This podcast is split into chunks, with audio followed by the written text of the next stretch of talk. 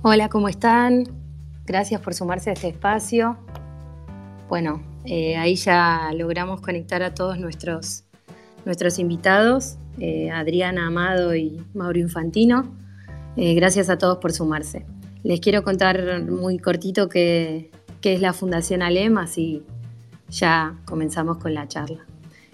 bueno, la Fundación ALEM es el instituto oficial de la UCR, es una organización que reúne especialistas, a dirigentes, a legisladores de todo el país y bueno, con, todo ese grupo de personas eh, formulamos propuestas de política pública. Tenemos una escuela de formación con más de 4.000 estudiantes de todo el país. Eh, tenemos un fin institucional que es promover los valores de la democracia en nuestro país. Y bueno, en los últimos años trabajamos para aportar información de calidad fundada para intentar abrir espacios de conversación como este. Eh, desde la Fundación propusimos una gestión alternativa de la cuarentena. En mayo publicamos Salir pronto y de manera ordenada, en mayo del año pasado, un documento con propuestas concretas para gestionar las restricciones con criterios objetivos y medibles. En septiembre de 2020 eh, propusimos volver a las aulas con una hoja de ruta para la reapertura educativa, entre otras iniciativas. Eh, bueno, los, voy a dejar con Mariano Finkelstein. Eh, él trabaja en la comunicación institucional, es responsable de la comunicación digital del Comité Nacional de la UCR. Gracias por sumarse. Mm, gracias, Kimei, por la introducción y bueno, buenas tardes a todos los que veo acá conectados. La verdad que es un gusto, estamos muy contentos de, estar desarrollando este espacio acá en Twitter para poder conversar sobre, sobre estos temas.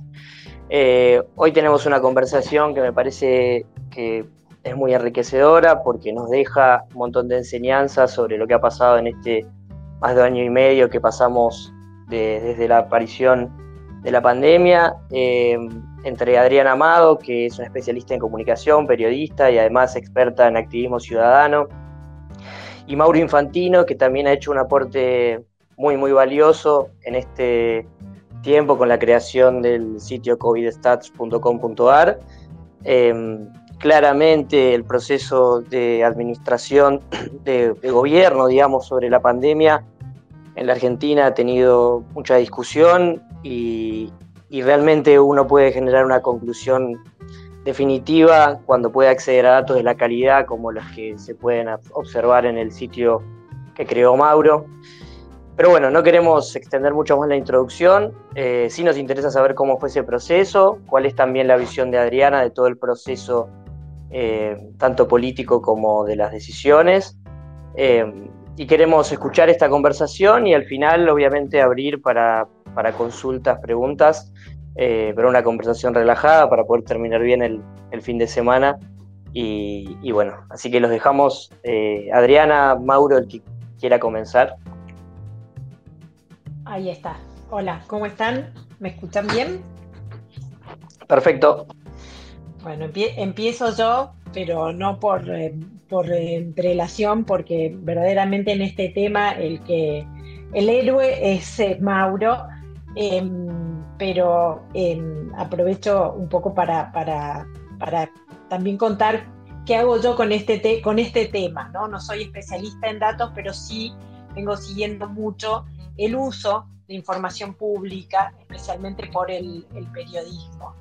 Em, y me parece que la pandemia em, fue una ocasión única en la que tomamos conciencia de algo que nosotros veníamos trabajando hace mucho, yo mencionabas el, activismo, yo trabajo para dos fundaciones, el Poder Ciudadano y, Info Ciudadana, colaboro con ellas y hace rato que estábamos hablando del tema del acceso a los datos públicos, del uso de los datos por el periodismo sin demasiado eco.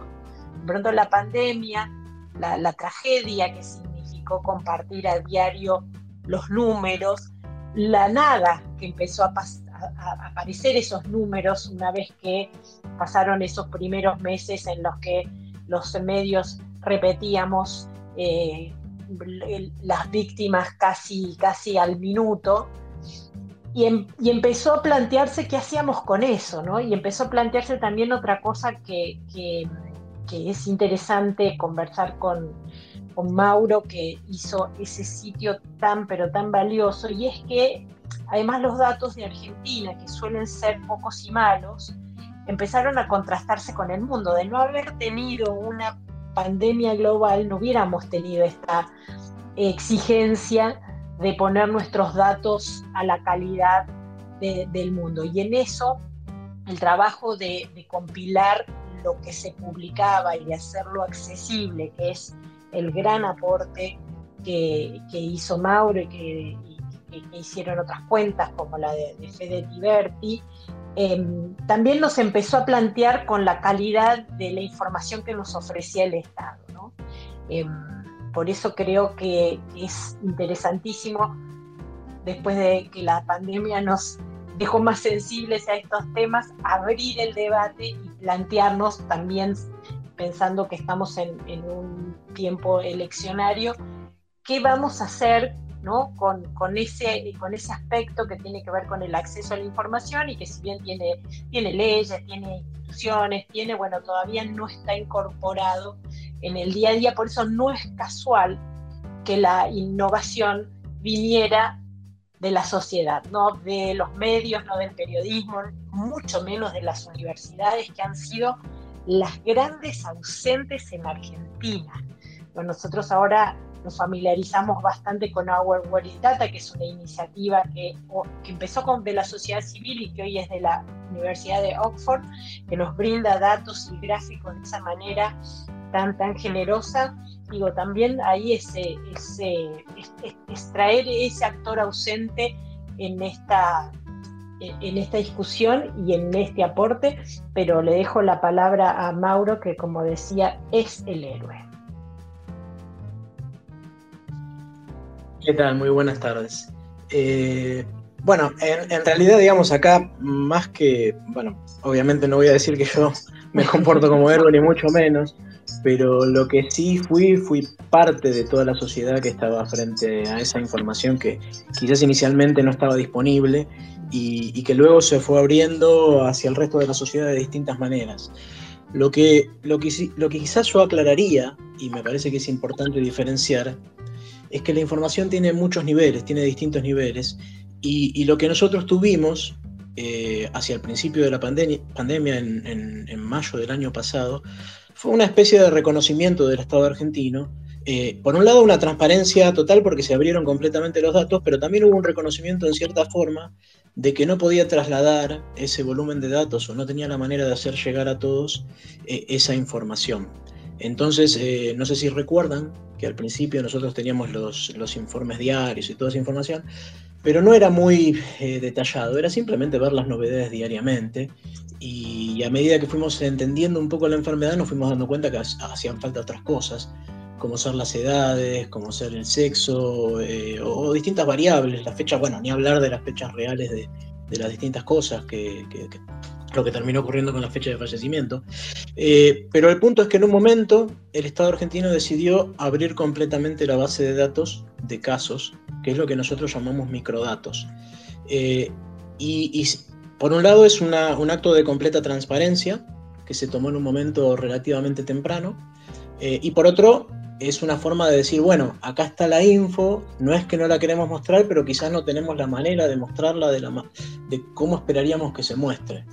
Eh, y eso es como que recayó en la sociedad civil, eh, ya sea la cuestión académica o los profesionales, pero, pero en última instancia tuvimos la posibilidad de hacernos cargo y, bueno, algunos nos montamos sobre esa idea para poder mostrar información, lo cual tiene pros y contras.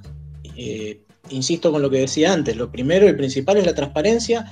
Lo malo, eh, o que yo siempre resalto de eso, es, es el tema de la confianza, porque me parece que los canales oficiales nunca se pueden reemplazar completamente porque, eh, bueno, ustedes lo sabrán mucho mejor que yo, o cualquier argentino lo sabe, cada persona tiene una forma de absorber la información y canales en los que confía y eso no lo podemos modificar desde un lugar. el dueño de estos datos es el Estado eh, y quizás, esto ya sí es mi opinión, debería haber mostrado un poquito más en detalle la información. Eh, quizás no un sitio como el yo, que está pensado para investigar, porque en realidad eh, el sitio lo hice para mí, pero sí eh, por ahí algo un poquito más detallado como para que no hiciera falta la intervención de tanta gente. Fuimos muchos los que mostramos información. no, no, el sitio mío quizás fue el que, el que fue un poco más interactivo para darle lugar a la gente que realmente análisis de datos, porque mi, background es, el de una persona que sabe eh, hacer interactivos los datos, sabe mostrarlos. Yo soy ingeniero en sistemas, pero no necesariamente soy ni, epidemiólogo, ni un especialista, ni hablar de que no soy un especialista eh, en inferencia causal, ni todo ese tipo de cosas que obviamente con estos datos se pueden tratar de hacer. Em, es, e, es, interesante lo que plantean, porque eh, me, pasa a mí, ahora ya en mi, rol de, académica, de investigadora, eh, que no hay mucho uso en las ciencias sociales del tema cuantitativo. Yo soy parte de un grupo de investigación internacional y tuve que adquirir herramientas estadísticas porque era la única forma de publicar o de difundir información. Pero en Argentina no hay mucho uso, entonces creo que eso también eh, ha hecho que los datos no tuvieran esta, eh, eh, esta interpelación que tuvieron durante la pandemia. Creo que lo que plantea Mauro,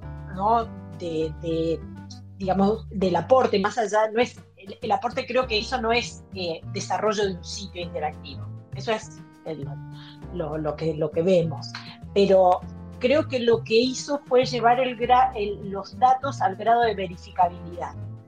Em, cuando uno ve los datos en, algunos sitios públicos, no tiene la posibilidad de verificarlos. La verificación empieza con el manejo de los datos. Creo que cuando, por ejemplo, em, en el juego que hacía de, los gráficos o de, la publicación empezó a notar que muchos datos de, víctimas no correspondían al día anterior o la semana anterior, sino que venían datos atrasados. Bueno, eso es poner los datos a, prueba. Eh, y que no se pueden hacer si uno ve solo el dato eh, eh, publicado o como, como aparece en el monitor, por ejemplo, de vacunación, que son datos numéricos, no, no, no hay interactividad. Y eso también me parece que es una, gran falta, porque si uno, eh, yo que estuve viendo portales de otros países, en casi todos la interactividad y la forma de, hacerlos comparables o visibles es la regla. Si uno ve los datos, por ejemplo, de Chile, de vacunación, permite que cualquier ciudadano pueda consultar la localidad, la profesión de quienes están vacunados. Digo, todo ese tipo de cuestiones nosotros no lo tenemos y tampoco lo hemos pedido. O sea, que, que, eso también es lo que más me llama la atención, ¿no? Como que em, em, cuentas como, como la de, de, de, Mauro, la que después aparecieron con cuántas vacunas, nos hicieron accesibles esos datos pero tampoco hubo una demanda de ir más allá. Y verdaderamente nos falta un montón de información acerca de cómo se gestionó la pandemia. Bueno, vos, fíjate que casualmente es bueno mencionar el caso de Chile, porque Chile, por un lado, no publicó microdatos de, la pandemia, al menos de la parte de casos, no, no, no sigo absolutamente todo, porque vos recién mencionaste por profesiones y ese tipo de cosas. Hay, hay, información que no se puede liberar en formato de microdatos porque uno podría identificar, se perdería la, anonimización de los datos. Pero Chile lo que uno puede ver al detalle línea por línea de un dataset quién es, que, cuál fue cada caso, pero sí se encargó, hay un portal que ellos tienen, de publicar muchos productos asociados a cada una de las facetas o a cada una de las perspectivas que uno le puede dar el dato.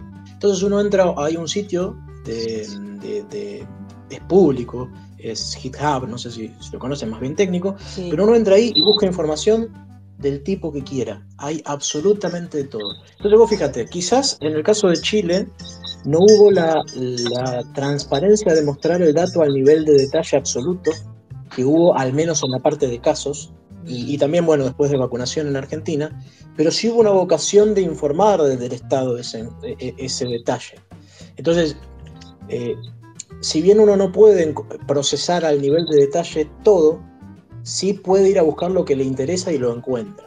Y creo que hay una, estrategia muy distinta. Acá en Argentina quizás no hubo tanta vocación de informar, pero sí se transparentó eh, la información. Ahora bien, hay, hay temas que al no poderse, o sea, no se pueden publicar en microdatos, o es muy difícil de publicar en microdatos, creo que lo hizo únicamente Perú, eh, hay temas que no se están publicando. Hoy día uno no puede en Argentina saber, eh, al menos con datos públicos, sí a, través de informes de prensa, eh, cuántas personas, cuántos casos estaban vacunados, con qué dosis, con qué vacuna. Esa información no la tenemos a nivel de datos públicos, en cambio en Chile se puede buscar. De, hecho, no, de hecho, lo que yo hacía mención era, por ejemplo, la, desagregación de datos con relación a los grupos priorizados en la vacunación. Entonces uno puede saber, eh, por ejemplo, en qué momento se fueron vacunados los bomberos, la policía, eh, los enfermeros, el, personal sanitario, que para nosotros era como una gran bola, ¿no? Que decían, y, y, los datos que había de personal sanitario eh, vacunado a veces empezaban después a no ser coherentes con la estimación de, personal sanitario que había en el país.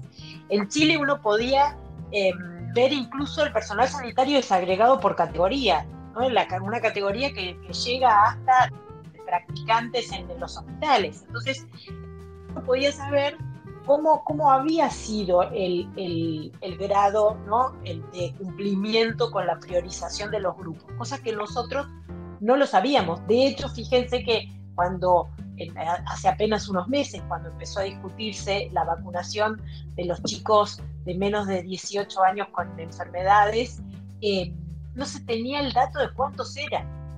Eh, y si a eso agregamos que sin faltar al, resguardo de la privacidad, deberíamos saber no solo de quiénes se vacunaron, sino dónde estuvieron em, las, eh, los contagiados y, y, las víctimas fatales.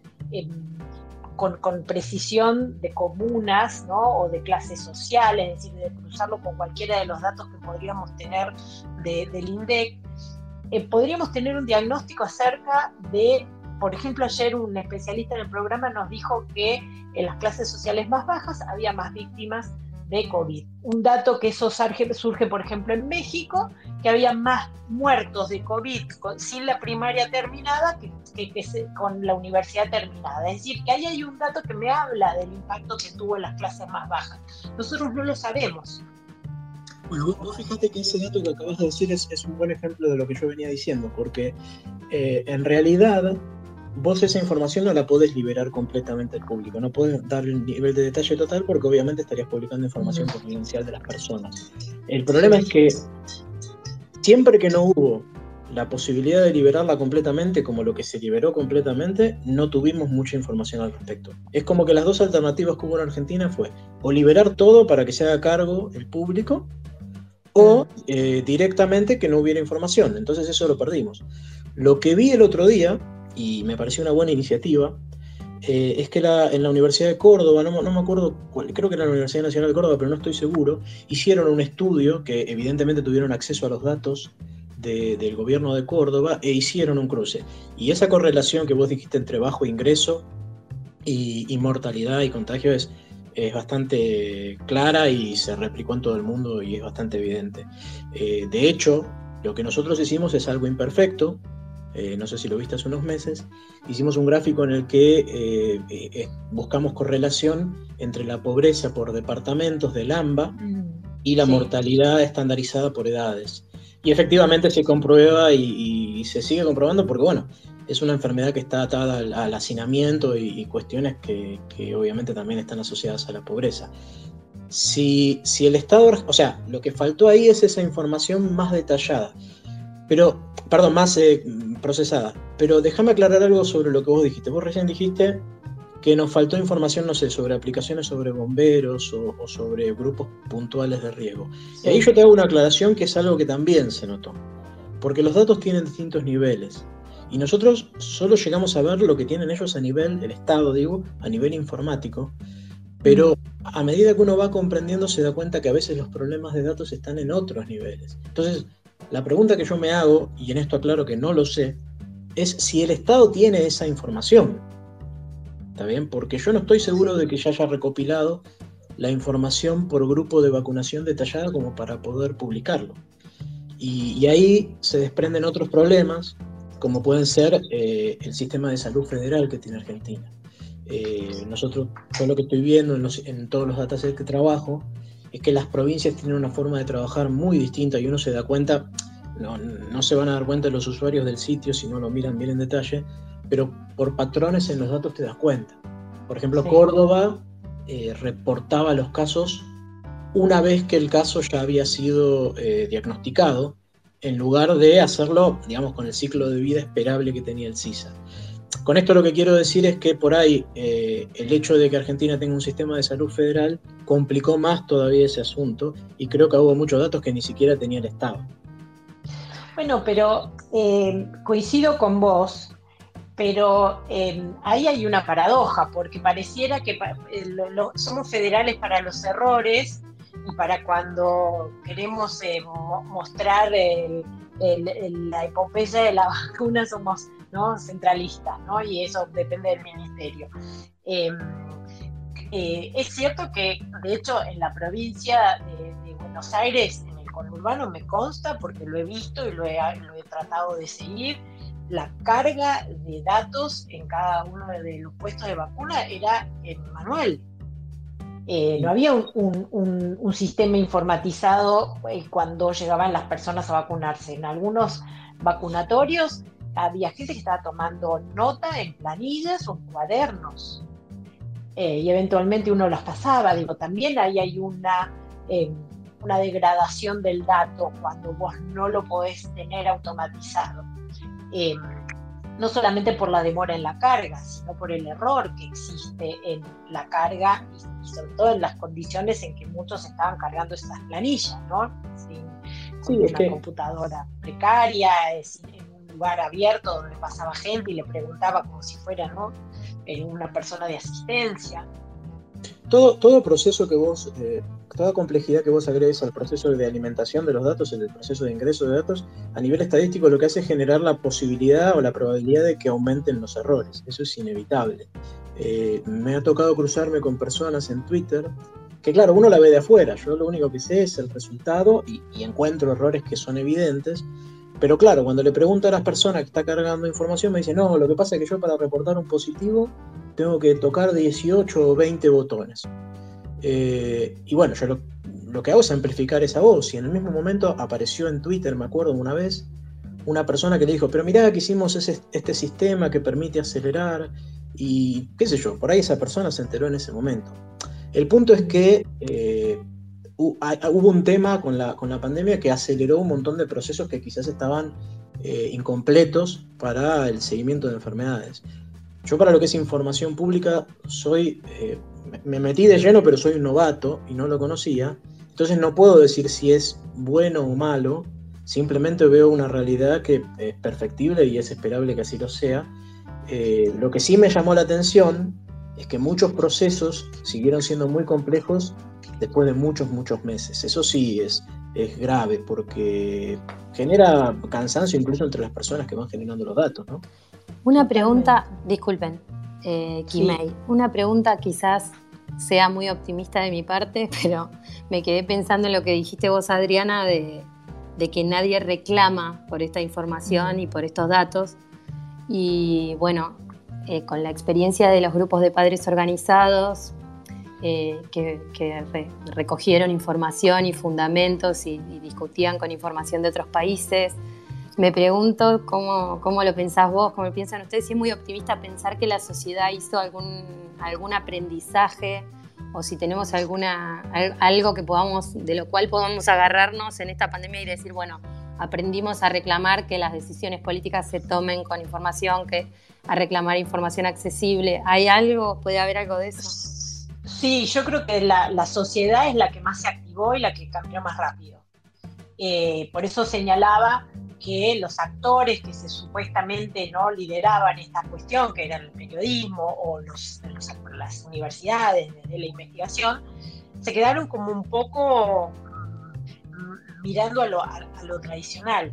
Mi experiencia, además, este año eh, acerca de, por ejemplo, pedidos de acceso a la información, yo he hecho algunos con relación, por ejemplo, a la secuenciación, que era un dato que no aparece, eh, o aparece de manera, eh, digo, no, no, aparece de esta manera abierta, ¿no? Se publican cada tanto unos informes con, unos gráficos de Excel bastante limitados y, no, puedo yo trabajar con esos datos. ¿no? En algunos casos me, encontraba yo cargando torpemente para hacer algunos cálculos, los datos que, que, estaban en esos, en esos informes. Y lo que comprobé, y también con otra gente a la que ayudé a hacer pedidos de acceso a información, es que eh, en esos 15 días, 15, 20, 25 días que tarda la repartición eh, el contestar el pedido formal de acceso a la información, los datos se soltaban. Claro. Entonces, eh, de hecho, por ejemplo, eh, cuando fue lo del el tema de los pedidos de, secuenciación, que yo lo hice a fin de agosto, y ya para el 15 de septiembre yo no había tenido la contestación oficial, pero ya se había hecho un informe. Digo, con lo cual, ahí ves que cuando vos usás las herramientas, también vos le corres un poco la comodidad, ¿no? La, vara donde se protege el dato del Estado. En algunos casos, como dice Mauro, no, se tiene el dato, nadie lo solicitó. Y ahí yo insisto que em, la, academia en su desapego por los métodos cuantitativos y por el análisis de datos, me refiero a, las ciencias sociales, eh, no ha pedido, no ha, no ha sido una, una una guardiana o alguien que exigiera estadísticas. Pero ahora empiezan a aparecer ciudadanos comunes que quieren saber qué pasa con la vacuna de su hijo, eso se están moviendo mucho más eh, lo que es la accountability del Estado que eh, los actores que solían ser los que velaban por esos temas. Sí, yo creo, personalmente no me, cuesta hacer un análisis más general de, la situación, pero creo que, o sea, no sé cuánto va a perdurar esta, esta iniciativa que ha tomado la gente, pero veo mucha gente que no estaba metida. De hecho, bueno, insisto con lo mismo, yo hasta el año pasado nunca me había metido en datos públicos, entonces soy bastante novato. Pero claro, como es algo que trastocó absolutamente nuestra realidad, es como que todos empezamos a mirar y, los que podíamos, porque nos lo permitía nuestro background, eh, incluso empezamos a, compartir esa información y pasó con mucha gente eh, y quizás es, un, es un buen, una buena patada inicial. Pero lo que hace Adriana, quiero aclarar, no lo hace mucha gente, porque es cierto que eh, el periodismo quizás está un poco más acostumbrado a pedir acceso a la información pero el ciudadano de a pie eh, no, no, estoy seguro de que lo haga, al menos yo seguro que no. O sea, yo aprovecho una vez que está la información disponible, pero nunca me he metido a hacerlo. Sí he reclamado y veo que hay más gente reclamando y eso como que funciona como una cadena, ¿no? Porque en última instancia eh, la presión termina sobre la prensa o quienes tienen más acceso a estas herramientas. Sí, eh, y ahí te, aclaro, ahora no, no, vi datos últimamente, pero en algún, en algún momento cuando la agencia de acceso compartía, eh, suelen ser más privados los que piden, hacen pedidos de acceso a la información que los periodistas. Eh. Los, los, periodistas usan bastante poco y además son muy pocos los que entienden el valor del dato, ¿no? Es decir, muchas veces en la discusión, bueno, tenés la, ¿no? Las redacciones te piden, bueno, pero tenés la declaración del ministro con mucha más urgencia que el dato, ¿no? O el gráfico que enseguida te dicen, no, no vamos a publicar un gráfico, la gente no lo va a entender, o sea, todavía también hay mucha inercia y mucha resistencia a, esta, a este un periodismo más basado en evidencias que en declaraciones. Eh, Adriana, una, una cosa al, respecto de eso, Kimei ha sido una consulta un poco más sobre tal vez el legado de, una concepción ciudadana sobre la información que puede dejar todo este proceso. Y a mí me gustaría tal vez retrotraer un, poco la conversación y, y, preguntarle su opinión. Digo, la pandemia seguramente en la Argentina y en el mundo, pero vamos en este caso a nuestro país, tuvo varios momentos de intervenciones drásticas de, los gobiernos, especialmente del gobierno nacional. Eh, uno puede señalar seguramente el inicio de la pandemia, eh, la cuarentena prolongada y tal vez en este último año como parte más, más destacable el proceso de vacunación y eh, la discusión sobre la reapertura de las escuelas.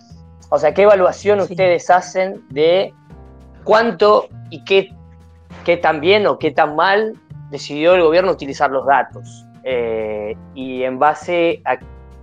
Y realmente cuánto tomó decisiones en base a datos y cuánto tomó decisiones en base a motivaciones políticas o, de otro, otra índole? Mira, eh, eh, la respuesta es, por, y te lo planteo con, con una evidencia, eh, los invito a revisar alguno de los 800 decretos de necesidad y urgencia de si existe algún parámetro verificable. de hecho, en el último el parámetro de cuándo se volvería a las restricciones, no el último que, que, habilita el aforo ya en los restaurantes y que levanta la mayoría de las restricciones, tiene un artículo que dice, bueno, se hará un seguimiento de los datos y eventualmente se tomará la decisión. Lo que yo veía, por ejemplo, en, el, en, Alemania, lo que decían las eh, disposiciones legales era, cuando el índice de reproducción sea tal, vamos a poner estas restricciones. Cuando sea tal, vamos a poner las restricciones. Con lo cual, el propio ciudadano sabía cuál, era la perspectiva, ¿no? Ahí es donde el propio ciudadano podía consultar los datos. Cuando pasara el nivel de tantas o el nivel de, por, por, ejemplo, este último decreto habla de la ocupación de la SUSI, pero no dice si es el 50%, el 60%, el 70%, que es un dato básico. Y podría decir, bueno, si el nivel de, de, las unidades de terapia intensiva se eh, supera el 65%, vamos a establecer restricciones no lo tenemos, no hay parámetros eh, eh, numéricos o, paramétricos, vamos a decirlo de esa manera, no solo en, la, toma de decisiones, que eso tampoco lo sabemos, sino que en los propios decretos donde se materializan esas decisiones, tampoco se usan como argumento datos. Bueno, ahí sin duda comparto. Eh, o sea, no, no, no se fijaron datos y te agrego un poco, te subo un poco la apuesta, porque vos hablaste de la, de la ocupación UCI y en realidad tampoco hubo mucho dato abierto de la ocupación UCI, entonces es muy difícil saber, nosotros no sabíamos, solo teníamos el dato nacional que, que, cambiaba día a día. Recién la ciudad de Buenos Aires empezó a publicar, primero publicó el sector privado y después el público, pero ya ha entrado este año. Entonces nunca tuvimos bien en claro el dato UCI y ahí es donde uno se pregunta hasta qué punto fue la imposibilidad de hacerlo por no tener el dato o la, imposibilidad de hacerlo, pero no, se, no se planificó o lo que sea. Eh, pero yendo concretamente a, un ejemplo para, responder a la pregunta de Mariano, quería recordar eh, lo que fue al principio, que tenía que ver con la apertura de colegios, que se había fijado una incidencia acumulada de los últimos 14 días en 500 casos eh, ya era por, por, 100.000 habitantes, si mal no recuerdo. Eh, fue, fue interesante eso, porque fue la primera vez que se planteó un escenario, una, una, una variable para, para poder decidir, y lo que fue sorprendente fue que no se cumplió. Porque, no, claro, porque en principio primero se abrió en la ciudad de Buenos Aires las clases, y después hubo como una movida, yo mucho no la entendí, porque insisto, yo me guío por los datos, trato de no hacer análisis político sobre eso, pero claro, eh, había un montón de lugares que no lo cumplían en el conurbano e igual se abrieron las clases después pese a que el número estaba. El punto en, ese sentido, creo yo, eh, es que eh, no sé, digamos, al no tener herramientas que permitiera que la, la ciudadanía las investigue, al menos esta es mi óptica, ¿no?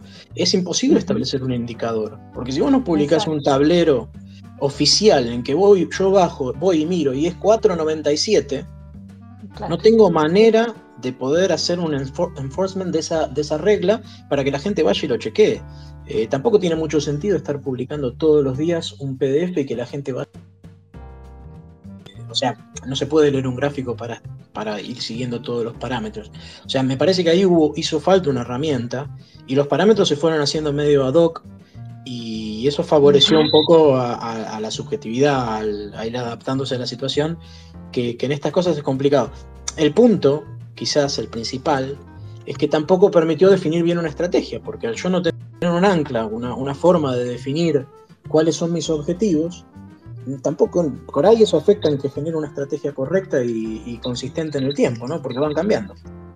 Bueno, ahí permítanme compartirles una, metáfora que me gusta para, describir un poco qué pasa con la información pública. Durante la pandemia, el gobierno decidió por ejemplo, hacer algunos sitios verificadores, ¿no? Por ejemplo, en Telam tenían un sitio supuestamente para verificar información o que era en realidad para ¿no?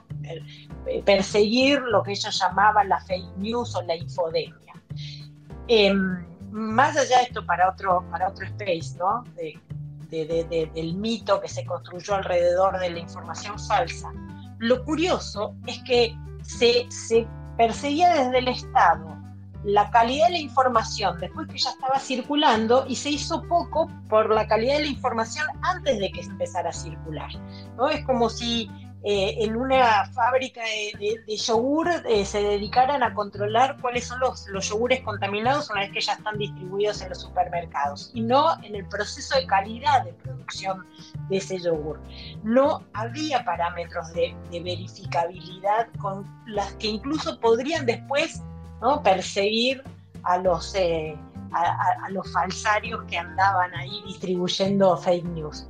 Entonces creo que ahí es donde hay un poco lo que es la concepción de la información, que, que, es más fácil para, para, ciertos funcionarios acusar de mentirosos a, aquellos que eh, intentamos eh, armar un panorama con la información disponible que cuidar de ofrecer información de base de modo tal que sea irrefutable, ¿no? Como que la calidad la piensan al final del proceso y nunca al, inicio.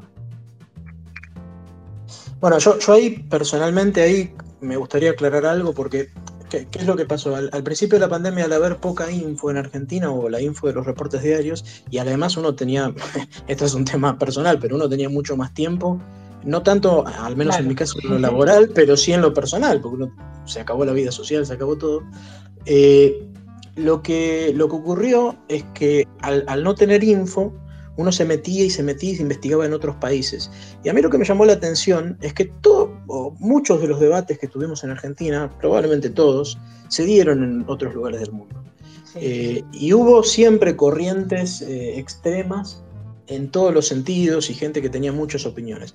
A mí lo que sí me llamó la atención acá en Argentina, y, creo que estuvo un poco potenciado, y, no, no, sé si el Estado podría haber ayudado a que eso no ocurriera, eh, es que acá lo que pasó es que había una opinión oficial y el que opinaba lo contrario terminaba siendo eh, elevado a niveles de sacrilegio. Eh, y en realidad lo que estamos viendo son discusiones que se dan en todo el mundo y siempre pensé lo mismo, no, no es tan grave opinar distinto. vamos a algo bien actual, algo bien, bien actual que tiene que ver con la vacunación de chicos. Eh, eso es lo que se está discutiendo en todo el mundo. Y, la realidad es que hay un montón de opiniones. Mi opinión personal, y esto lo digo porque, porque es algo que lo he dicho varias veces en Twitter, mi opinión personal no es que no deban vacunarse a los niños, sino que por ahora esas dosis tendrían mejor uso. Sin ir más lejos, hoy la OMS aclaró que deberíamos estar dando terceras dosis de Sinopharm justamente a mayores de 60 años y todavía no habilitó la vacunación de menores. Cuando yo digo esto, de ninguna manera me convierto en un antivacunas o en una persona que no cree en la vacunación, ni, que está en contra del plan, ni, nada por el estilo, es simplemente una opinión eh, bastante fundada porque leo bastante, pero hasta puedo estar errado. El punto es que no, me, me da la sensación de que se hizo muy fuerte juicio eh, de moral sobre las opiniones del resto en, este tipo de cosas. Y, si encima eso lo potencias desde el Estado, porque hubo mucho de, de, de, darle cuerda a este asunto, termina generando una batalla que es lo que efectivamente ocurrió. Sí, eh, lo que vos decís eh, tiene que ver con dos características que, tiene la información en la pandemia. Se globalizó. Eh, es decir, que nosotros estábamos pasando al mismo tiempo la misma catástrofe que otros países. Y otros países que lo estaban haciendo mejor o, antes, ¿no? Y uno podía anticipar muchas cosas. y de hecho, mucha de la información que, que yo tomaba era de fuentes inobjetables como la CDC, el organismo de control de enfermedades de los Estados Unidos, se convirtió en una fuente eh, importantísima de consultas, al punto tal que a mediados del, siglo, del, año pasado llegó a tener un cuarto de las consultas diarias que tenía todo Wikipedia. ¿no? Es un sitio que está en varios idiomas, que tiene información súper actualizada, que uno puede tener gráficos. Em, con lo cual acá nos muestra, primero, que la información que yo necesito para la Argentina ya no, necesariamente tiene que venir de la fuente oficial de Argentina. Y si además agregamos que muchas de esas fuentes, ¿no? vos mencionabas el caso de la vacuna de chicos, pero lo estamos viendo también con la autorización de la vacuna Sputnik, ¿no? Eh, una vacuna que siempre tuvo muy pocos papeles y muy poca información, incluso los datos que presentaron el, eh, los pocos papers que están publicados fueron objetados por parte de, los especialistas. Em, y uno cuando mencionaba eso, o cuando citaba la CDC o Anvisa, que es, una, es un organismo muy, muy sólido, o, el, el organismo regulador de medicamentos de Chile que, tuvieron audiencias abiertas para cada una de las autorizaciones, cosas que nosotros no tuvimos, por ejemplo. Eh, y, la segunda característica que decía la información es que si no la hay, el, vacío se llena con otra información más en estos tiempos. Y lo peor es que para, esa fuente es que la llenas con información de mucha calidad, con lo cual eh, está en problemas y, creo que la reacción más obvia fue desautorizar esa otra información. Eh, como, pero creo que bueno, finalmente termina, eh, no como pasó con, la universidad, con, con, el Our Wearing Data, que tuvo un tiempo que dijo, bueno, no voy a publicar estos datos de Argentina porque no son consistentes. Bueno, obligó a hacerlo, uno ve en el gráfico, por ejemplo, de contagios del, del, del año pasado, un pico ahí por septiembre que tiene que ver con que se pusieron al día los, los datos porque verdaderamente eran inconsistentes. Bueno, eso no hubiera pasado si la información no hubiera sido global y si no hubiera sido la información de Argentina demandado por organismos.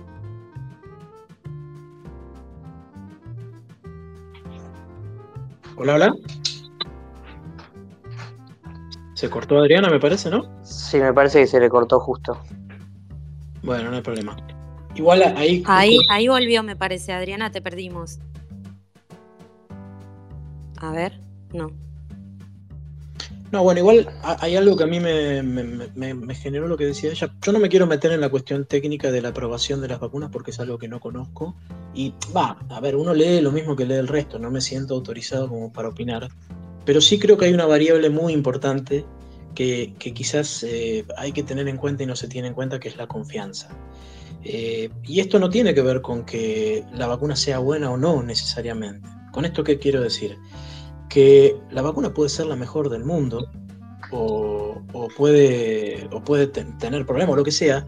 El punto es que si vos de alguna manera tenés una, ciudadanía que está medio eh, insegura o ese tipo de cosas, lo que puede llegar a generar es una complicación en el plan de vacunación. Entonces, si, vos querés, digamos, si vos necesitas que esa vacuna se la, se, la aplique todo el mundo, lo que tenés que lograr es que primero generar una confianza y, eso los datos ayudan y va más allá de que sea bueno, no, insisto con lo mismo, no, no, me quiero meter en la cuestión regulatoria porque no vale la pena, pero, pero el plan de vacunación, la parte regulatoria es una parte. Vos necesitas que todo el mundo esté alineado atrás de eso. Y ahí es donde por ahí se hizo un poco más de ruido, me parece a mí. Eh, y ahí después empiezan las, otras variables, que es qué perdiste en el medio y qué ganaste. Porque al hacerlo en su momento con Sputnik, Yo lo que, lo que veía, bueno, por ahí tenía justificación, pero en realidad, si, mal no recuerdo, el paper de, que, salieron con la fase 3, más allá de que uno puede gustarlo o no, salió en principios de febrero. Y lo que se vacunó entre en diciembre y febrero fue poco y nada, o sea, no, no sé cuánto. No sé cuánto pudo haber cambiado y quizás ese shock de confianza, porque no sé si se acuerdan que inicialmente hasta se plantearon eh, campañas para generar confianza en la vacunación. Y creo que quedó eh, en evidencia que la gente en Argentina confía plenamente en la vacunación. Tenemos tasas de vacunación altísimas. Entonces, no hacían falta campañas. Y acá, ahora, yo no, no sé. Pero digo, tampoco hacen falta campañas para que la gente vacune a sus chicos. Simplemente hay que tener cuidado para no generar desconfianza y, avanzar sobre paso seguro. Y, la pregunta es cuánto tiempo uno necesita para generar esa confianza y no generar esos resquemores políticos que, le hacen daño a la vacunación, insisto con lo mismo, independientemente del producto. Bueno, de hecho lo que vos decís se, confirma no solamente con el paper ese de, Lancet, que es el que yo te digo que está muy bastante objetado en cuanto a los datos, sino que si, uno ve el, el ciclo de la curva ¿no? de vacunación en Argentina, se da cuenta que hasta marzo no tiene ningún movimiento relevante. Entonces, esta idea de empezamos el 28 de diciembre para decir que empezamos en 2020 a vacunar, para después tener dos meses de debate público, de reclamo de datos, sin estar vacunando, porque si me dijeras que tenías una cantidad de dosis tal que pudiste vacunar todo el personal sanitario en enero, bueno, quizás también la discusión hubiera sido otra. Pero creo que eso es un indicador de eh, haber tomado decisiones más con una perspectiva política que basada en, evidencias. Y hoy uno puede ver en curva de vacunación que hasta marzo, abril no hubo ningún movimiento relevante y sí hubo un desgaste de un trimestre de discusiones eh, vacías. Eh, Adriana, ahí, ahí sumamos a la conversación a Mónica Marquina, que tenía intención de hacer un comentario. Mónica, no sé si te podés eh, desbloquear. Ahí está. Hola, ¿qué tal? ¿Cómo les va? Bueno, muy interesante. Realmente celebro que el primer tema de estos espacios de Fundación Alem este. Realmente, bueno, está para preguntar muchísimas cosas y además un poco para ver el recorrido, ¿no? O sea, todo lo que estuvimos peleando durante, además de pelear por muchas cosas eh, en este año y medio que tuvimos este, de, mala gestión de la pandemia, todo cómo fue un común denominador este tema de la falta de información y la falta de, datos para tomar decisiones, para la discusión pública, etcétera.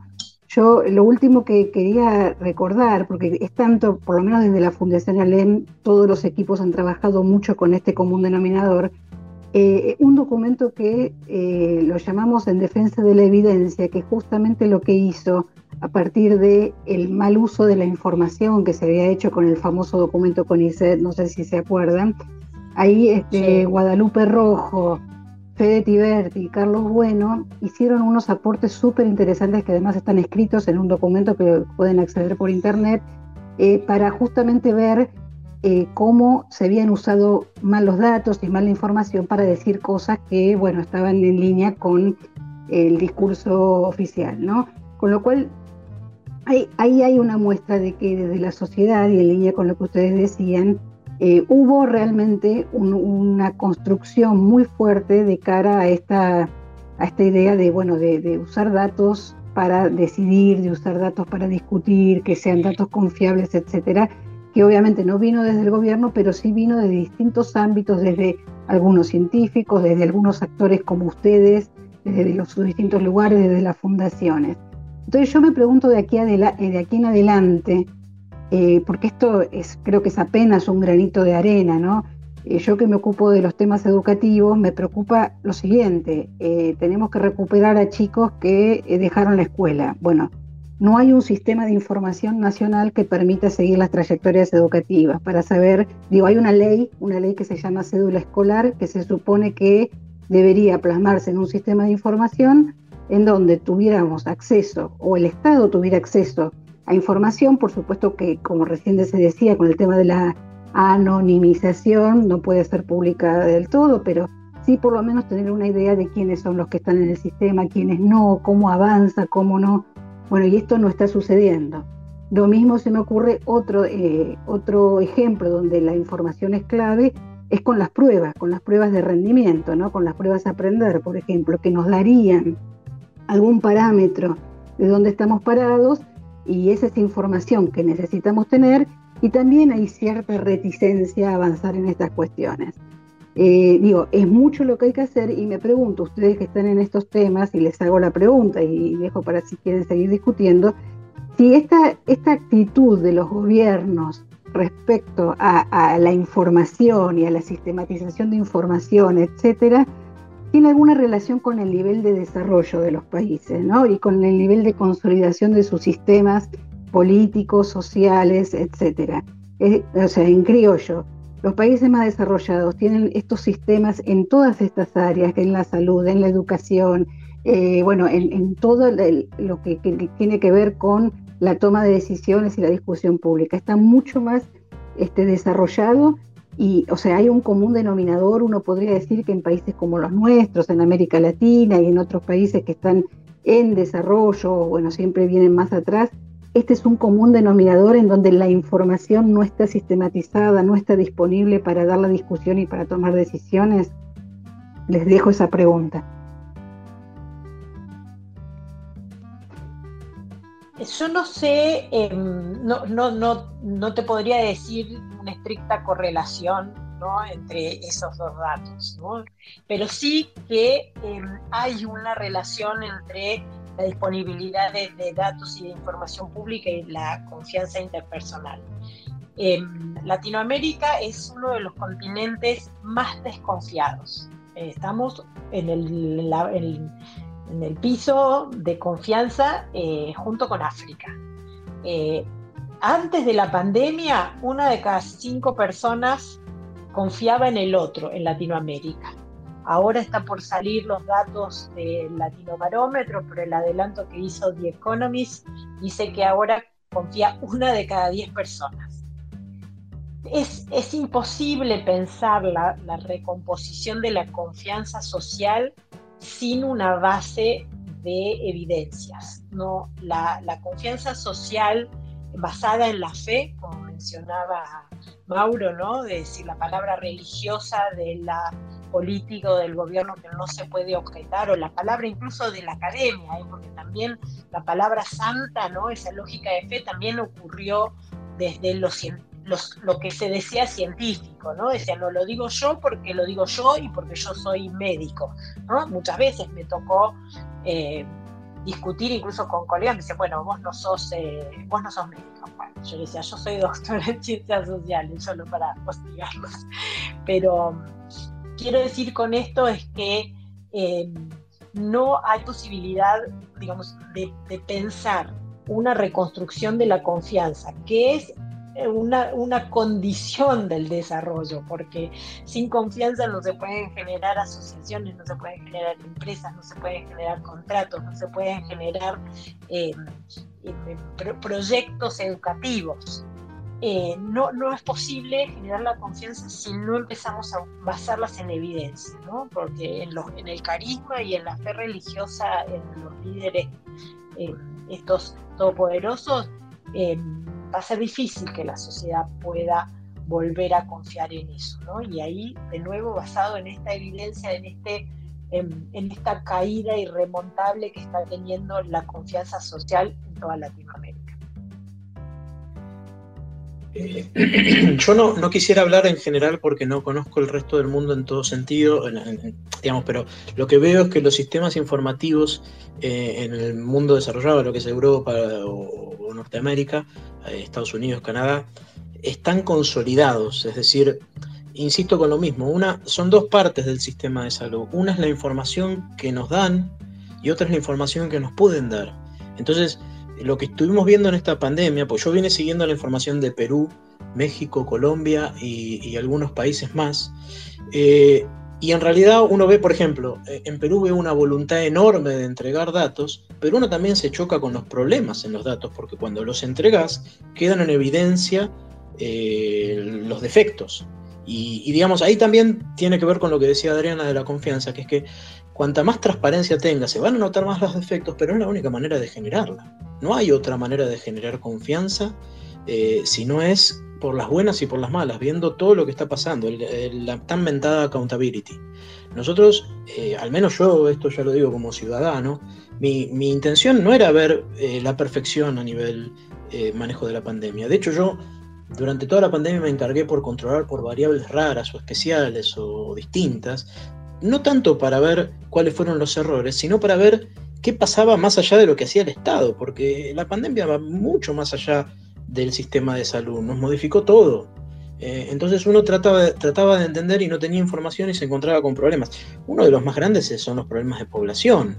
Hoy vemos que la mortalidad en, lugares o la, la, vacunación en la matanza son rarísimos, porque claramente está mal la población de la matanza y no sabemos cuál es. Y no es, o sea, no está mal que se comparta esa información, y no está mal que haya problemas, porque si no se comparte nadie va a presionar para que se corrijan. Esa creo que es quizás la diferencia. En los estados desarrollados, en lo que yo estuve viendo de la pandemia, lo que uno ve es información que ya ha pasado ese primer filtro, ya se había expuesto a la gente y, se reconocen los problemas y no, no pasa nada si hay problemas. La idea es resolverlos. Acá es como que si el Estado publica algo mal, es culpa del Estado y no se publica como si uno metiera la cabeza abajo de la tierra y el problema desaparece. Y, bueno, obviamente no, no, se puede progresar en ese sentido. Una cosita más, Mónica, déjame retrotraerme a lo primero que vos dijiste, que tuvo que ver con la, intervención de Federico eh, Tiberti y, bueno, y otras personas en, lo que fue el informe. A mí me, llamó la atención porque eso fue ese, ese informe fue un claro ejemplo de la ausencia de información estatal, porque la información no la ese informe no lo hizo el Estado, lo hicieron ciudadanos que obviamente tenían eh, participación en organizaciones, pero no venía a título estatal. Y, creo que el motivo por los que, o sea, lo que ocurrió con ese informe fue que tocó una fibra profunda. Hubo muchas personas incluso por leer lo que estaba pasando en el mundo, que estábamos muy preocupados por esa situación. A mí me tocaba personalmente, tengo un hijo que, que iba al jardín y, me tocaba y necesitaba expresarme para decir, bueno, lo estoy viendo y esto no necesariamente es lo que está pasando, algo tengo que decir. Y creo que lo que generó, eh, no en ese caso no fue un, tema de desconfianza, fue una necesidad muy puntual, fue una parte muy sensible nuestra que se tocó con eso y por eso despertó las pasiones que despertó y, y a veces se reaccionó mal y, no está bien. El problema, insisto, con lo mismo, es que eh, es como que el Estado tomó una posición en base a lo que pusieron ciudadanos y en realidad esto eh, tendría que haber nacido del Estado con información clara y concreta y no dudas y dimes y diretes y demás. Insisto, el Estado se puede equivocar, eso no es problema. Eh, el problema es que nosotros estemos intuyendo cuál es la estrategia oficial o cuáles son los indicadores que siguen sin información concreta. Aprovecho lo, que dijo Mauro, perdón, perdón Adriana, ya, ya sé que estamos sobre la hora y que algunos se tienen que ir. Quería, no, quería agregar una, cosa a, lo que dijo Mauro, si me dejas. Eh, porque creo que lo que plantea ¿no? del error es importantísimo, porque la confianza no se construye desde la infalibilidad, se construye desde la corrección del error. Una persona establece un vínculo de confianza, no porque no se equivoca, sino porque se hace responsable ante la equivocación. Y ahí de nuevo los datos son vitales para entender cuáles son los errores, para tener la posibilidad de corregirlos y para tener una oportunidad a partir de ahí de, construir de confianza.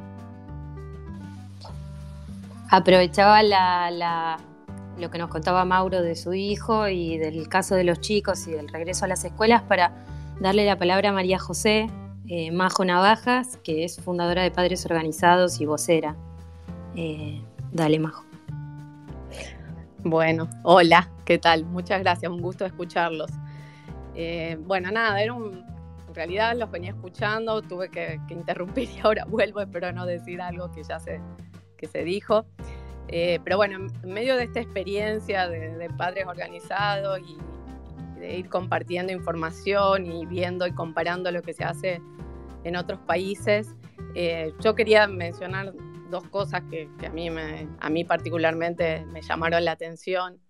Eh, primero algo eh, ya el año pasado, de, ver cómo otros países, y, cito particularmente Holanda, tenía como un esfuerzo, demostraba, digamos, desde el Estado holandés, un esfuerzo por recoger evidencia, experiencias de otros países que, que habían tenido las escuelas abiertas o que habían interrumpido muy brevemente la presencialidad y sobre eso diseñar un, plan y, que ese plan estuviera este, accesible a todos los ciudadanos, no solo en términos de, información, de, calidad de la información, sino de cómo se comunicaba, porque eso creo que se, estuvo comentando, eh, que no es solamente ofrecer los datos, sino que esos datos sean fácilmente accesibles para la ciudadanía, para entenderlos, para procesarlos y, bueno, y para tener un, un horizonte de cierta previsibilidad, ¿no?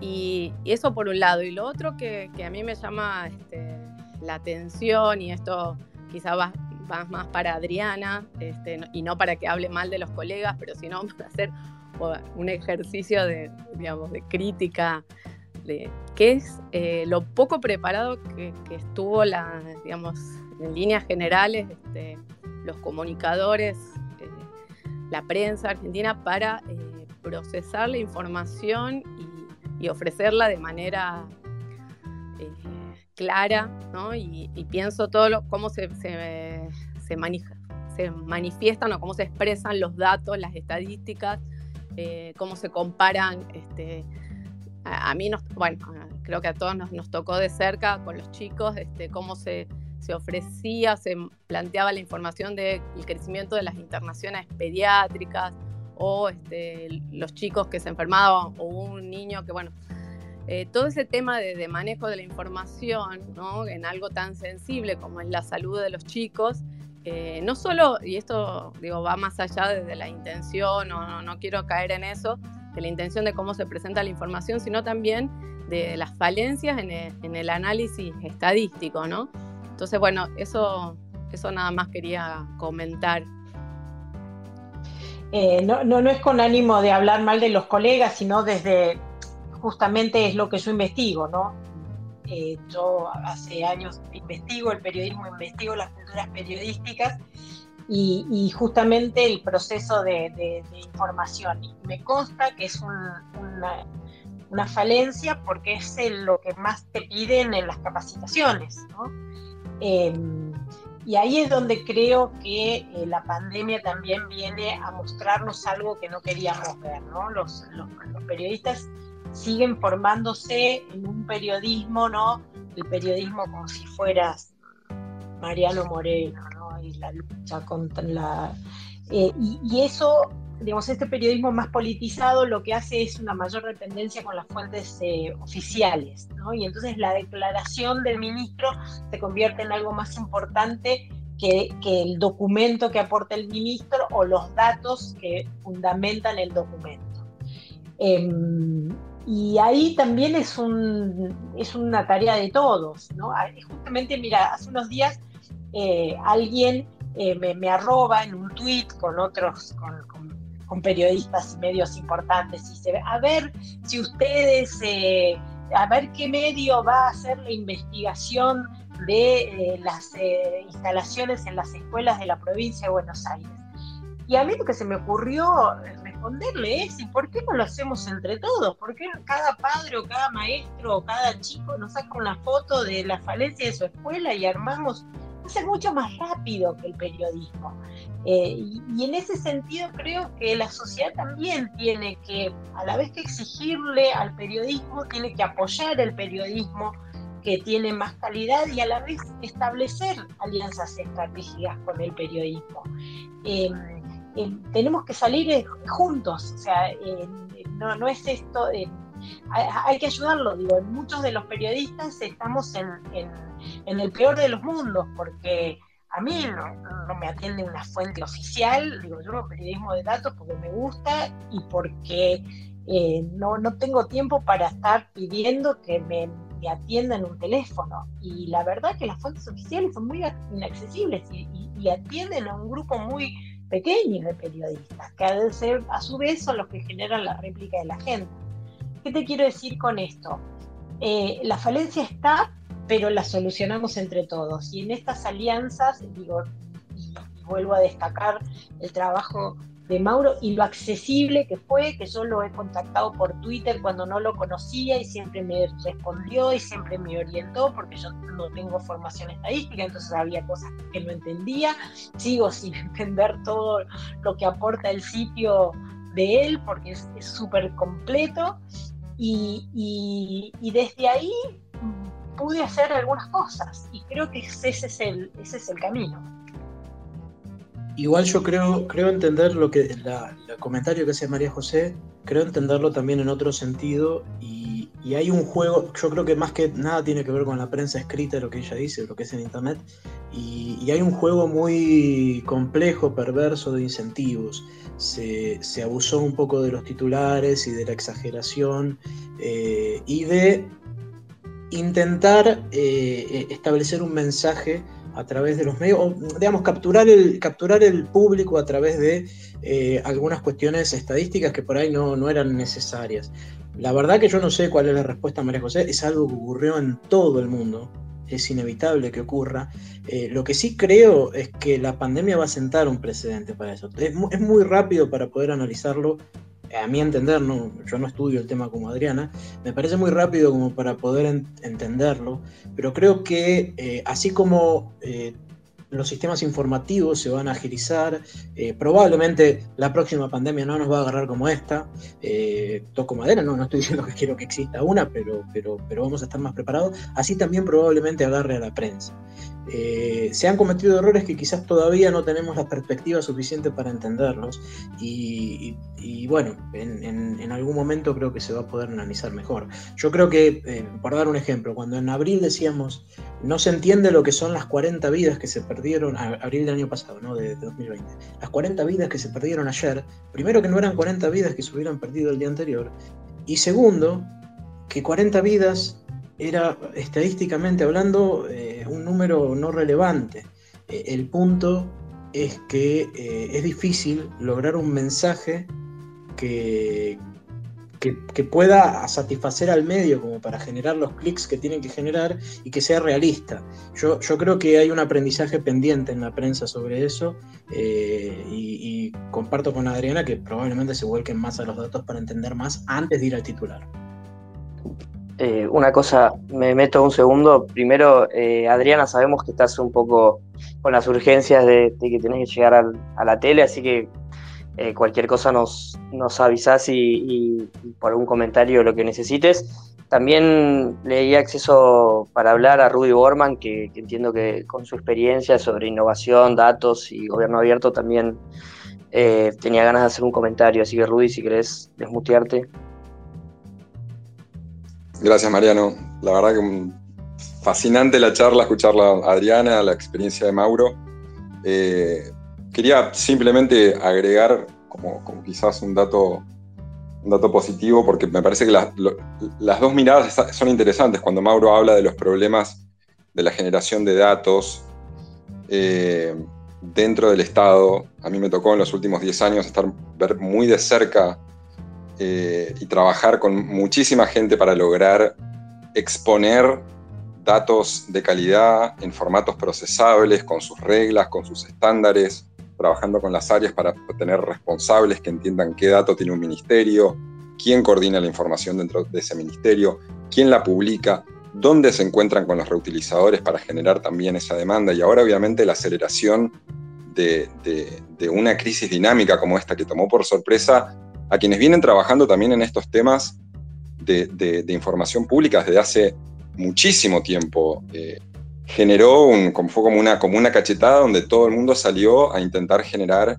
estándares y herramientas, pero me parece que es importante saber de que existe a nivel, eh, a nivel global, a nivel internacional, eh, manuales, guías técnicas, un montón de herramientas para ayudar a, esa, a, sanar esa información, para poder hacerla más, más clara y eficiente para poder ser procesada. Pero también es, es cierto lo que dice Adriana, del lado también de quienes consumen esa información, de quienes procesan esa información, tienen que crearse espacios para ese diálogo donde, donde podamos construir esa confianza. Porque hoy fue, fue, la, fue la pandemia, pero como decían, decían antes eh, quienes hablaban, si nos movemos a otros sectores para los tipos de discusiones que tenemos que dar para solucionar problemas públicos de altísima complejidad, como los que, los que vamos a tener de acá en adelante, sea una pandemia o sea el cambio climático, sea temas de educación, sea temas de economía, eh, requiere una manera de gestionar la información pública y cómo socialmente trabajamos esa información totalmente distinta. Y eso tiene mucho que ver con la creación de capacidades, no solamente dentro del Estado, sino también afuera. Eh, Adriana lo decía, el tipo de periodismo que tiene, que necesitamos más profundamente, es el que nos puede ayudar a entender. Porque, porque María José lo decía, eh, los datos quizás se publican en un formato que obviamente eh, yo no sé, mi mamá no se va a bajar una tabla para poder ver los datos, no lo va a entender, va a necesitar a alguien como Mauro que facilita una visualización de datos eh, que lo hace más, más claro, muestra una curva, muestra un dibujo, que hubo Mauros en todos los países. En todos los países hubo un Mauro que generó una manera propia buscando los datos ahí, rastreándolos y publicándolos. Entonces, esta, esta, estas políticas, digamos, que, se conocen como políticas de datos abiertos, están muy extendidas eh, a nivel global eh, y resulta muy importante darles muchísima más prioridad, pero fundamentalmente transformarlas en un idioma de conversación, en un lenguaje más común, para poder mejorar esa calidad y podamos estar mejor preparados para la calidad del tipo de discusión que nosotros tenemos que dar para problemas más grandes que se nos pueden venir. Esto tiene que ver con cómo cooperamos de manera más inteligente, porque acá falló prácticamente todo y hubo manotazos de ver dónde conseguíamos la información para entender si la decisión de lo que nos estaban diciendo estaba basada en qué. Entonces quería simplemente hacer ese, ese, ese aporte porque la verdad que la charla es fascinante y toca absolutamente todos los temas que la comunidad de datos abiertos viene discutiendo desde hace, desde hace ya un, un tiempo para ver cómo mejoramos justamente la solución de problemas a partir de mejorar la calidad de la información pública. Gracias, Rui, gracias, gracias por el, concepto. Mauro, por favor. No, una, sola cosita quería comentar que cuando él lo mencionó me lo recordé. Hubo, quizás una, falta de sinergia o, una, un, espacio eh, que no estuvo en que la comunidad de datos se involucrara con el Estado eh, y lo noté muy claro cuando fue hace unos meses, no, ni siquiera, sí, hace un par de meses en Perú se hizo un hackathon de la pandemia. Hackathon es un encuentro entre gente que le gusta tirar código y el Estado, en que obtuvieron un montón de datos. El, Estado del Perú, quizás más de lo que, a ver, lo digo siendo uno, uno de los usuarios que los aprovecharía, pero quizás publicó más de lo que uno recomendaría, porque es demasiado lo que publicó el Perú. Ahora, más allá de lo que han publicado, ¿no? Lo interesante fue la instancia en que el público de datos, que estamos hablando de gente particular como vos, Rudy, o, yo, no, no estamos hablando de, de, cualquiera, pudo interactuar con el Estado para solicitar información y los escucharon. Eso sí que acá no hay y me parece genial porque a veces lo que hay es por ahí la, imposibilidad del Estado de comunicarse y entender cuáles son las necesidades. Uno siente que es una entidad monolítica que no tiene llegada a algunas cosas y lo ve de un lugar totalmente distinto. Yo hablo de toco de oído, yo veo el resultado de una base de datos y me hubiera servido comunicarme. Puntualmente, eh, no quiero dejar de mencionar a Andrés Snitkovsky, es re difícil de decir el apellido, pero no quiero dejar de mencionarlo porque él es una de las pocas personas que simultáneamente trata de generar informes y pincha al Estado, le pide cosas y demás.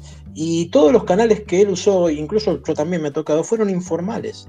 Yo no hablé con nadie oficialmente sobre esto. Incluso hace unos días me llegó un mail de gente del, Ministerio de Salud de Perú porque querían hacer algunas cosas con el sitio. Todavía no, no, no avancé, ¿no? Pero, pero digo, acá en Argentina no hubo nada oficial y no tiene que ver con cómo nosotros podemos ayudarlos en cuanto a publicación de información, sino cómo ellos pueden ayudarnos nosotros para nosotros publicar la info. Porque en última instancia eh, estamos proveyendo algún servicio que es de utilidad.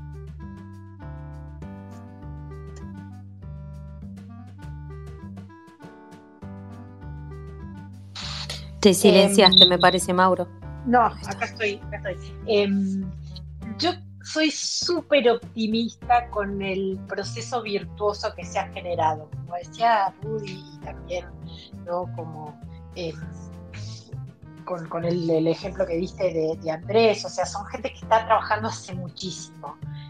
Y lo interesante es que también nos, nos explica que estos procesos nunca son de un día para otro. La construcción de datos y la construcción de datos fiables implica un proceso que empieza en algún momento y que em, eh, requiere un camino muy largo. Eh, los datos empiezan a estar disponibles, empieza a haber una sociedad que empieza a tomar conciencia del valor de las evidencias, que empieza a entender que esos datos les sirven para su vida cotidiana. Eh, y creo que estamos también viviendo una época en donde la colaboración en red no va a tener una para atrás. ¿no? Creo que eh, este, esta nueva red que, se trazó, yo siempre eh, destaco ¿no? el, ejemplo de padres organizados porque me parece verdaderamente novedoso en, contextos en donde, insisto, ¿no? hay gente que se dedica a ver lo negativo de las redes y, denunciarlas como llenas de fake yo las veo llenas de estos casos virtuosos. Creo que se dio un, cambio muy, muy importante, esta interconexión, ¿no? Esto me encanta que eh, escuchar que a Mauro lo llaman de Perú, Em, porque también nos pasa a nosotros que quizás podemos dar más cursos de periodismo de, basado en evidencia hacia afuera del país que adentro del país, pero el proceso ya empezó.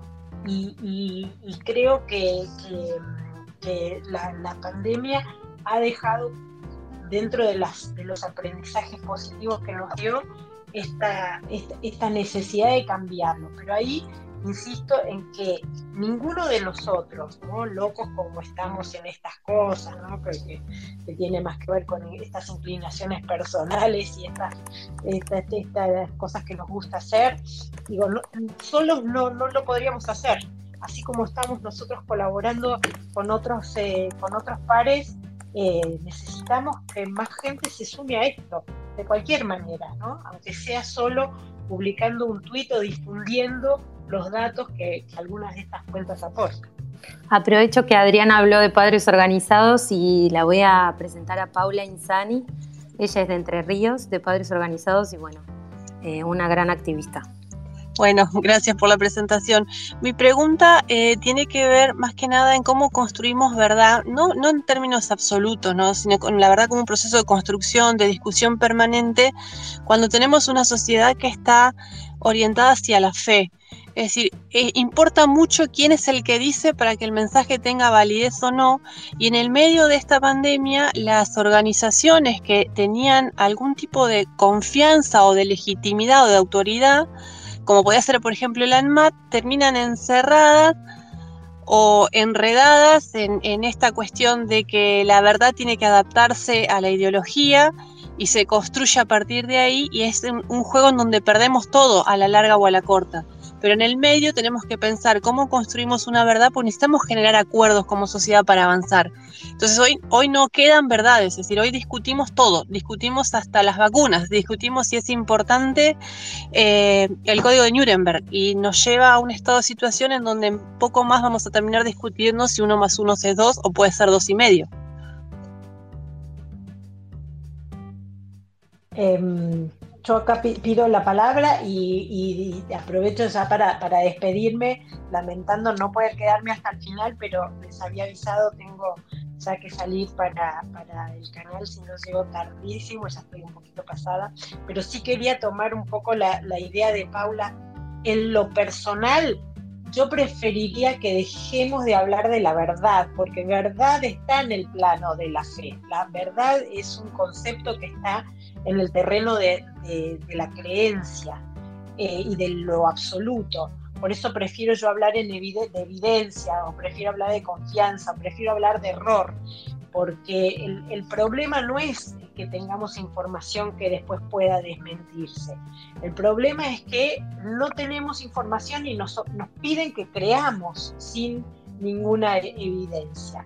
Em, creo que ahí en, lo que mencionas, Paula, está la base de esta discusión, que seguimos pensando que las cosas se pueden resolver por verdad y la verdad generalmente la impone a alguien eh, y lo que necesitamos es ciudadanía más consciente, eh, más apegada a las evidencias, eh, que entienda además que todo es, digamos, que cuando justamente se, se, cuestiona se hace confiable, ¿no? La ciencia, digo, es, probable que, que, mañana encontremos algunas cuestiones de las vacunas que digamos, ay, esto se puede mejorar, y eso es lo que las hace confiables, no que las tenemos que tomar, tomar ¿no? porque como nos decían, no, tenés que vacunarte con esta vacuna porque el instituto que la creó tiene premio Nobel. Digo, eso no es una evidencia, eso es fe, eso es eh, ¿no? la imposición de la verdad, como vos señalabas, por cuestiones ideológicas o por cuestiones de creencia.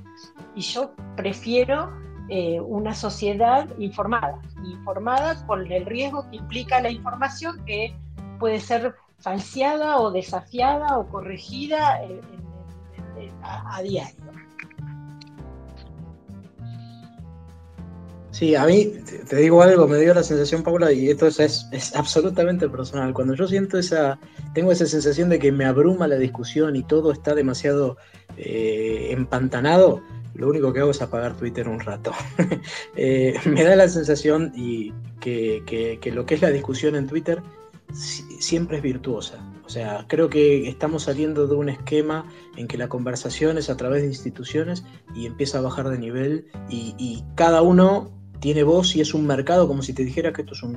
Ayer hay, un, hay un software que, que se hizo conocido, un ensayo que compara el software libre con el software propietario y habla de la catedral y el bazar. Creo que Twitter es un bazar, cada uno comparte eh, su barro y todos vamos viendo qué opina el otro y abruma y es feo y hay demasiadas opiniones, pero creo que de a poquito se construye y, sobre todo estamos en una instancia prehistórica de eso en la que por ahora se está construyendo un poco de, urbanidad, de civilización. Eh, tengo la fe, tengo la esperanza de que en algún momento, y esto vuelvo a la religión que decía Adriana, de que vamos a lograr acallar un poco esa voz de bronca y vamos a dejar que el otro opine, ¿no? Sí, coincido, totalmente y además creo que cuando veamos estos tiempos en perspectiva, vamos a apreciar lo muchísimo que conseguimos en tan poco tiempo. en definitiva, eh, eh, llevamos un año con esta discusión intensa, los padres organizados llevan menos de un año y digo, aprecien todo lo que lograron y aprecien sobre todo que han logrado tomar una voz donde antes no la había. Los padres no tenían una voz en la discusión de la educación. Eso es un avance inmenso. Costó discusiones, costó controversias, costó... Bueno, de eso se trata el debate democrático. Quizás eh, eh, hay cuentas de Twitter, como dice Mauro, que convendría por, la salud mental silenciar o visitar cada tanto, ¿no? Digo, también uno, eh, superada la primera, el, fragor de las primeras luchas, uno ya después tiene que empezar a elegir cuáles son las batallas que tiene que dar. Pero no hay que dejar de, apreciar que, eso que, describe Paula es justamente lo que fortaleció e hizo aparecer un actor social que, que no existía en la, discusión y que, la ha enriquecido. Ahora sí los dejo, las voy a seguir escuchando un ratito mientras me voy en el, en el taxi, pero gracias por la, invitación. Em, para mí es, un honor y, sobre todo ponerle voz a Mauro, porque hemos hablado tanto por mensaje directo que estuvo buenísimo, Mauro, charlar un rato con, con vos. Em, gracias a, la fundación y, gracias a todos los que estuvieron ahí escuchando. Yo me quedo un ratito de, de oyente. Gracias Adriana, es un lujo para nosotros tenerte. Muchas gracias por tu tiempo y a Mauro también. Eh, no sé si alguien más quiere decir algo o Mauro querés cerrar eh, con Mariano y bueno, con toda la Fundación Alem estamos muy contentos y siempre los leemos. Así que bueno, Mariano o Mauro. Bueno, de mi parte muy agradecido por el espacio. Eh, la verdad que también está bueno, a veces los 240 caracteres o los 140 o los que sean terminan limitando lo que uno puede decir y, siempre hay hordas de personas que entienden exactamente lo contrario que uno quiso decir. Hablando probablemente pase lo mismo, pero, pero a veces se siente un poco más la capacidad de expresarse de uno y insisto con lo mismo. A mí lo que me lo que no me gusta de Twitter es la intolerancia. No, no, no, no, hay espacio para disentir y, se puede discutir bien, eh, aunque uno opine completamente distinto. Y aprovecho para agradecerle a Adriana también un gusto hablar esta vez. Yo a ella la escuché bastante, pero bueno, yo no estoy en la tele como ella. Bueno, muchas gracias eh, a ambos. La verdad que llevamos una hora y media de conversación, me parece muy, muy interesante, enriquecedora. Hemos podido también escuchar comentarios de muchas personas de distintos lugares, así que eh, como decía Kimei, agradecerles en, nombre de la fundación y invitarlos para la próxima. Ya vamos a, seguramente tener alguna próxima, alguna próxima nueva, nueva versión de esta nueva plataforma. Así que nada, un, un gran saludo para todos y un agradecimiento especial a Adriana y a Mauro. Gracias, nos seguimos viendo y leyendo por ahí. Un saludo grande.